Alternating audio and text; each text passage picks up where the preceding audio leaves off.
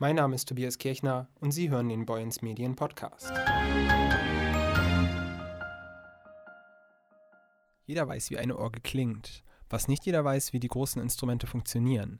Der Heider Kirchenmusiker Franz Spenn will das ändern. Er bietet Orgelführung an und zeigt den Besuchern, wie der Klang aus den tausenden Flöten herauskommt.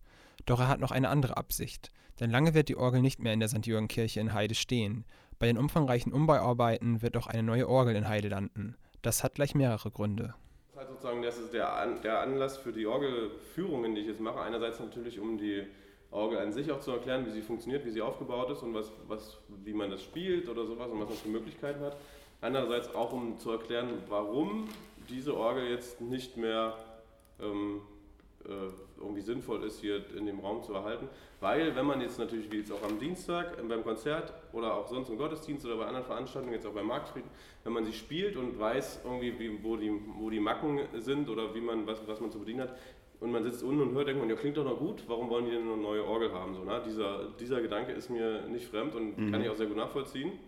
Weil man hat ja, erlebt es ja auch oft, dass man sagt, ah, okay, die wissen nicht, was sie sonst noch machen sollen, dann bauen sie sich halt eine neue Orgel rein oder da ist irgendein Kirchenmusiker oder irgendein Organist, der irgendwie einen totalen Spleen hat und, und sich sein, seine, seine Träume, die er irgendwie mal, oder keine Ahnung, sich selbst irgendwo drin verwirklichen will und sich deswegen da so eine neue Orgel hinstellt, die meinetwegen völlig überdimensioniert ist, aber er sozusagen aus einem egomanischen Zug heraus sich so ein Ding dahin baut und alle Leute dafür motiviert mitzumachen. So ist es halt, so ist es nicht. Ähm, und ausschlaggebend ist einerseits, äh, also es sind verschiedene Sachen. Die, Orgel an sich ist halt ähm, aus den 60er Jahren und man hat so äh, das so gebaut, dass die, man dachte natürlich, man baut das für, für lange Zeit und sowas, es ist aber einfach ähm, sehr viel, was kaputt geht, was kaputt, schon kaputt gegangen ist. Die sind schon auch schon sechsstellige Summen reingeflossen in den letzten zehn Jahren irgendwie, was so einfach die Instandhaltung, die, dass das noch weiter überhaupt bestehen kann, gespielt werden kann, betrifft. Ähm, und irgendwann rechnet sich das halt einfach nicht mehr. Dann ist halt der Stil der Orgel einerseits für unsere heutigen, für unsere heutigen äh, Hörvor Hörvorstellungen nicht mehr ähm, aktuell, was jetzt aber auch nicht das Problem wäre, weil man könnte es ja quasi als ein Instrument aus dieser Zeit betrachten und in spätestens in 50 Jahren als ein historisches Instrument und dann wäre es, hätte es natürlich wieder großen Reiz. Ja. Das wäre gar nicht das Problem. Das Problem ist, dass, dass es halt die, die Bauweise, es nennt sich Neobarock, also man es ist angeglichen an oder, oder kommt aus dem quasi Vorbild aus der Barockzeit, Johann Sebastian Bach und so weiter. Ne? Das ist auch die Disposition, also die Aufstellung der Register und sowas lehnt sich sehr stark an, der, an, so, an so einem barocken Vorbildern an.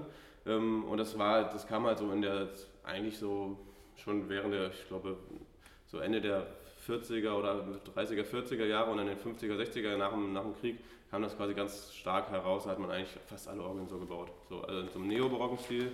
Diese, mit dieser Decke, das ist halt das ist ein großes Problem, das ist halt alles im Prinzip hier, die, also die Hälfte des Klangs bestimmt hier oben hängen bleibt. Äh, man hat halt quasi nur diesen kurzen ja, ja, Ausschnitt hier, ne, wo, wo quasi wirklich was rauskommen kann. Ähm, das ist halt, das macht es halt echt schwierig. Das haben die halt damals extra für diese Orgel haben die das hier so ausgewölbt, hier, diese Sache. Ne? Ähm, äh, was natürlich war gut gemeint, aber irgendwie hat es jetzt nicht so den. Also hier oben ist es halt derbe laut zum Teil. Und unten, äh, oder wenn man vorne, also unten, unten hier vor der Orgel geht es auch noch so, aber je weiter, je weiter man in den Raum reingeht, ist es so stärker nimmt der Klang immer ab. So. Kriegt ihr den auch einen neuen Standort? Genau, genau. Also das, genau. Also es gibt halt quasi mehrere Gründe für diesen Orgelneubau. Es ist einmal sozusagen die Disposition, also die Aufstellung, dass es halt schwierig ist, diesen Orgelklang, diesen Orgel, diesen Raum zu füllen.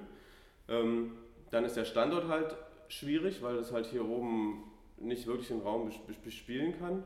Und dann kommt jetzt noch hinzu, dass, der, ähm, dass die Kirche ohnehin umgebaut werden wird. Mhm. Und diese Empore, wie sie jetzt hier ist, äh, auch irgendwie auch aus, als später, also die ist nicht original, nicht historisch so, die Seitenempore schon, aber quasi was jetzt hier ist nicht, das geht irgendwie, sie haben hier irgendwie drei, vier Meter hinzugefügt. Wahrscheinlich für die Orgel damals oder sowas, ich habe es jetzt nicht ganz auf dem Schirm. Auf jeden Fall, das wird wieder rückgebaut. Mhm. Das heißt, die Orgel müsste ohnehin irgendwie umgebaut werden oder, oder anders gebaut werden, weil sie hier so nicht mehr stehen kann. Mhm.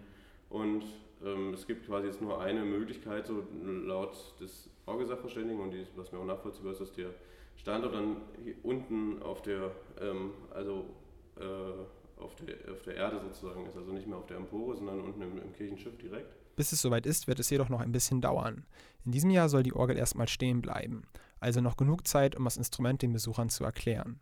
Die erste Orgelführung wird es am heutigen Sonnabend in der St. Jürgen-Kirche geben. Um 12 Uhr geht es los und man kann spontan vorbeikommen. Danach geht es alle zwei Wochen weiter.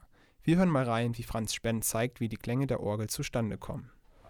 Und das, das, das, deswegen ist es, Ja. würde ich das schon als Königin der Ja, Instrumente, ja. kann ich das gut nachvollziehen, zumindest wenn man das so sagt, weil ich halt die Möglichkeit habe, hier ganz verschiedene Klänge ähm, zu, zu generieren sozusagen. Ja, ich kann auch einmal, einmal nur sowas, was ganz, ähm, was ganz Warmes oder was, was so voll klingendes vielleicht irgendwie machen, dass ich jetzt hier